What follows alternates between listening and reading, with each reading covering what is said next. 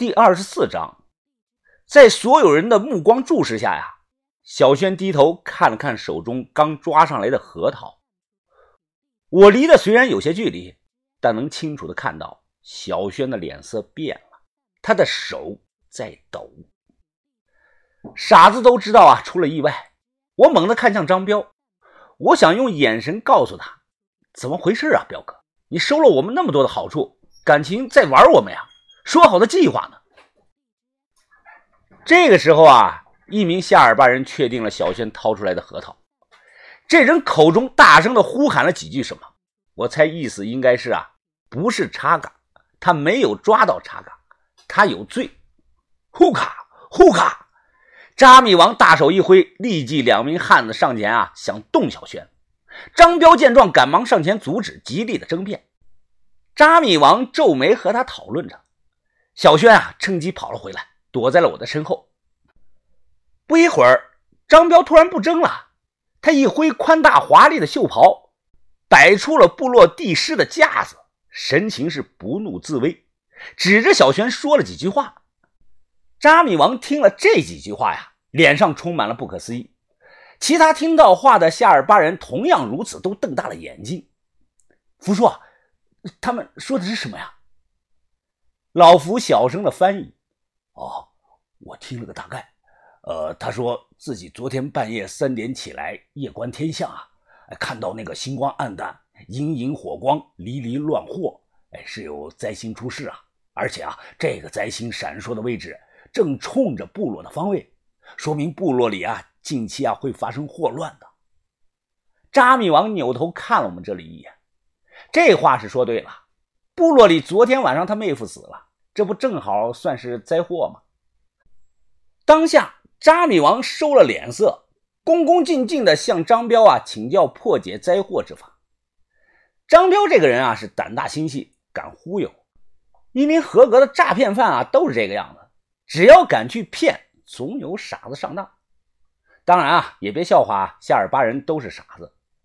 所谓当局者清，旁观者迷，哎，只是他们在那种部落文化里待久了。张彪在扎米王面前啊，先把话说了一半，他脸色凝重万分，故作神秘。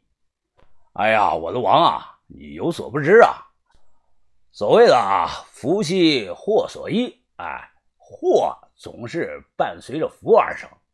我们部落里近十几年来啊，男丁过多，女丁减少。哎，要再这么下去啊，哎，可就没办法繁衍壮大了。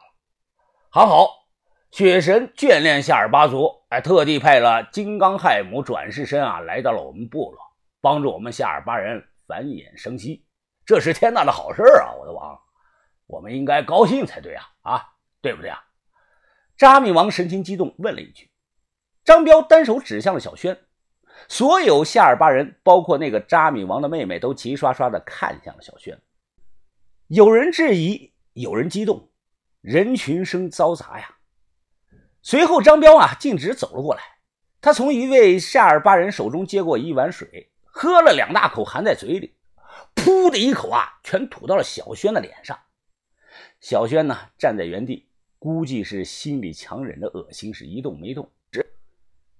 又听张彪啊，大声用汉语念叨：“嗡班扎贝若查尼亚哈利尼萨梭哈。”他的声音陡然提高了两个调，语速加快，继续大声的念叨：“多吉帕姆马尔巴金刚海姆先发身。”又含了一口水，噗，喷到了小轩的脸上。接下来呢，惊奇的一幕发生了。水珠顺着小轩的脸颊滑落，先是一朵红色的莲花出现在他正额头的部位，然后肉眼可见的速度啊，又有两条红线出现。这两条像血一样的红线顺着小轩双侧的脸颊连接到了他额头上的红色莲花。虽然头发还有点湿，但此刻的小轩啊，尤其是他的侧脸，弧线完美。显得圣洁、神圣、高贵，不容半点的侵犯。所有的夏尔巴族的男人，包括我在内，都看呆了。我的轩真是太美，太美了。张彪呢？他更是夸张，他扑通一声给小轩跪下了，双手高举过头顶，五体投地，是顶礼膜拜。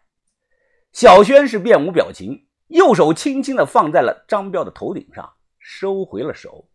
张彪马上起身，就在这个时候啊，小轩突然向后一倒，倒在了我的怀中，他双眼紧闭，昏了过去。小小轩，你你怎么了？你别吓我啊，小轩！我表面上是慌里慌张，其实暗地里啊，我在他的后腰上挠了一下。小轩右眼睛睁开了一条缝，哎，偷看了我一秒钟，又马上闭上了眼。出大事了！这下可出大事了。中午时分，整个夏尔巴族部落炸开了锅。金刚亥母显法身，这还了得呀！我还是低估了鬼神之力对这种半原始部落的影响。昨天关我们的那个木屋啊，中午时分，里里外外围的全是人。以女的占绝大多数，这些夏尔巴女的啊，有容貌较好、身材火辣的，也有像婷婷那样身材胖的女人。她们都跪在地上，不断的对着我们的木屋磕头，但他们不敢进来，都离得远远的。因为张彪吩咐过啊，对他们说：“金刚亥母需要清净，门窗紧闭。”屋内小轩呢，手捂着嘴巴，想笑啊又不敢笑，正努力的憋着笑呢。憋得小脸都通红。哎呀，老师傅，你这个办法真是太好了，可比我的厉害多了。我原本啊想用那个干葡萄皮儿加点那个淀粉水化，但效果啊肯定远不如你这个好。经历了刚才的这一幕啊，张彪有些激动，把头微微一笑，哈哈，啊，张老弟啊，言重了。不过就是些过去江湖卖艺人的小把戏而已。朱砂配明矾，小苏打水，只要稍微预先受下热，再接触到清水啊，就能完全的显现出来。我刚才让小轩故意站在面朝太阳的位置，就是为了这个。此事能成，双方都有功劳，这是合作的结果。彪哥特意选了金刚亥姆这位女神，这正好抓住了夏尔巴人的心理。因为啊，从二十多年前开始，他们族里就是男丁多，女丁少，到了现在更是出现了断层，男的现在都长成了大小伙子，部落里竟然没有女的婚配了。夏尔巴人的习俗啊，又是不与藏族通婚，导致族里边的是光棍遍地走。在这种情况下，张彪啊还能娶上四个老婆，说别的男人不羡慕那是假的，估计都羡慕的流口水的。之所以造成了现在男多女少的情况啊，究其原因还是愚昧无知害的。夏尔巴人这些半原始人原本就有重男轻女的思想。二十年前啊，那个时候如今的扎米王才刚出生不久，夏尔巴人和雅安北部的牧雅人起了冲突，双方经过大打出手。夏尔巴人啊，虽然勇猛，但人口数量远不如牧雅人。吃了亏，当时的扎米王啊红了眼，就下了命令，让部落里所有女的只准生男丁，不准生女丁。哎，详细过程我就不说了，就是你们想的那个样子。二比一呀，那几年很快过去了。随着时间的推移，当年那波女性逐渐的老去，没有年轻的姑娘长大，所以啊，就在这个小族群内出现了人口的断层。再加上他们还有一个规矩。同名不婚。我先前说过，夏尔巴人只有名字没有姓氏。他们部落里有很多人是重名，首领扎米王妹妹叫斯尔巴，还有别的女人也叫四二八，男的呢也一样。现在好了，他们把小轩当成了金刚亥母转世身。那么金刚亥母又是什么身呢？是女神，藏地专属的女神，就和我们内地的送子观音一样，专治。不孕不育。此刻啊，屋里没有外人。我问张彪：“呃，彪哥，刚才怎么回事啊？那个核桃，你不是昨天晚上做好记号了吗？怎么会出现意外呢？”哎呀，我也纳闷啊。按理说不该出现岔子才对啊。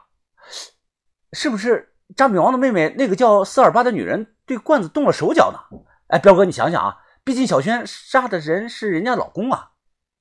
哎，我也怀疑啊，但应该不是他动的手脚啊。他和他哥哥对我都是言听计从的啊，我怀疑是别人。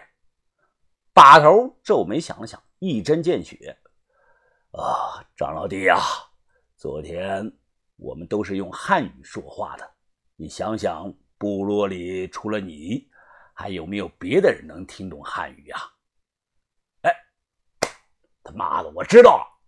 张彪一拍大腿，原来是他他妈动的手脚，我早该想到他了。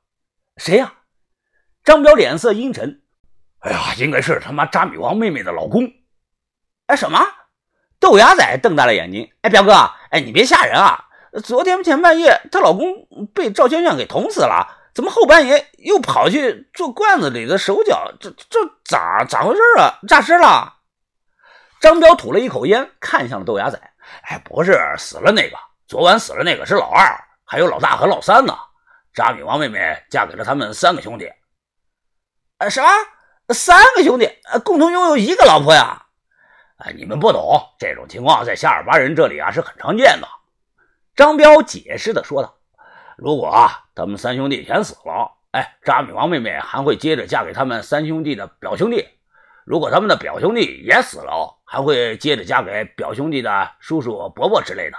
只要身体好，年龄不是问题的。”我的三观尽碎呀！这可是二十一新世纪呀！竟然还有这种规矩！不过转念我仔细的一想，好像古代西夏的党项人就是这个样子。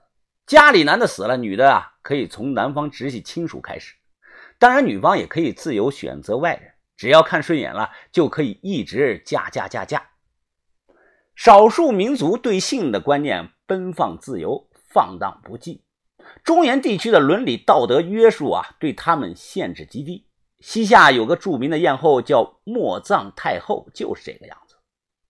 在汉人几千年的思维模式中啊，始终不能完全接受这种文化。就算是在今天，只要女方出轨了，社会上就是一片的谴责之声，根本没人关心女方内心的痛苦，也没有人问过女方真正的诉求。但在西夏呢，天圣律令上明确写着，不管男女，只要不爱了。婚内出轨就是无罪的。我又看了看表哥，呃，表哥，你说那女的有三个老公，她现在二老公死了，你说能懂汉语，在咱们罐子上做手脚的是她大老公还是三老公啊？呃，应该是老三吧，其他人都不会出去外界的。老三前几年一直在负责帮部落里卖羊换取生活必需品。哎，他经常和在康定做生意的藏人、汉人打交道，他能听懂普通话不奇怪啊。哎，妈了个巴子的，跟搞老子！彪哥踩灭了烟头，恶狠狠地说：“小瘪犊子，看他妈我以后弄不死你！”哎，不过我最担心的还不是他。张彪话音一转，看向了小轩：“哎，妹子，你刚才没有注意到吧？你们都没有注意到吧？我问注意到什么了？”眼神呐，眼神！刚才这个妹子额头上不是出了红莲花吗？啊，我刚好有看到。哎，扎米王妹妹看她的眼神可是变了啊！小轩不解，皱着眉问：“是恨我吗？”啊，不不不，不是恨啊，我看啊，倒像是爱呀。张彪无奈的摊开了手。哎呀，据我所知道啊，扎米王妹妹不光喜欢男人，哎，同样她也喜欢女人啊。她是男女通吃的那样似的，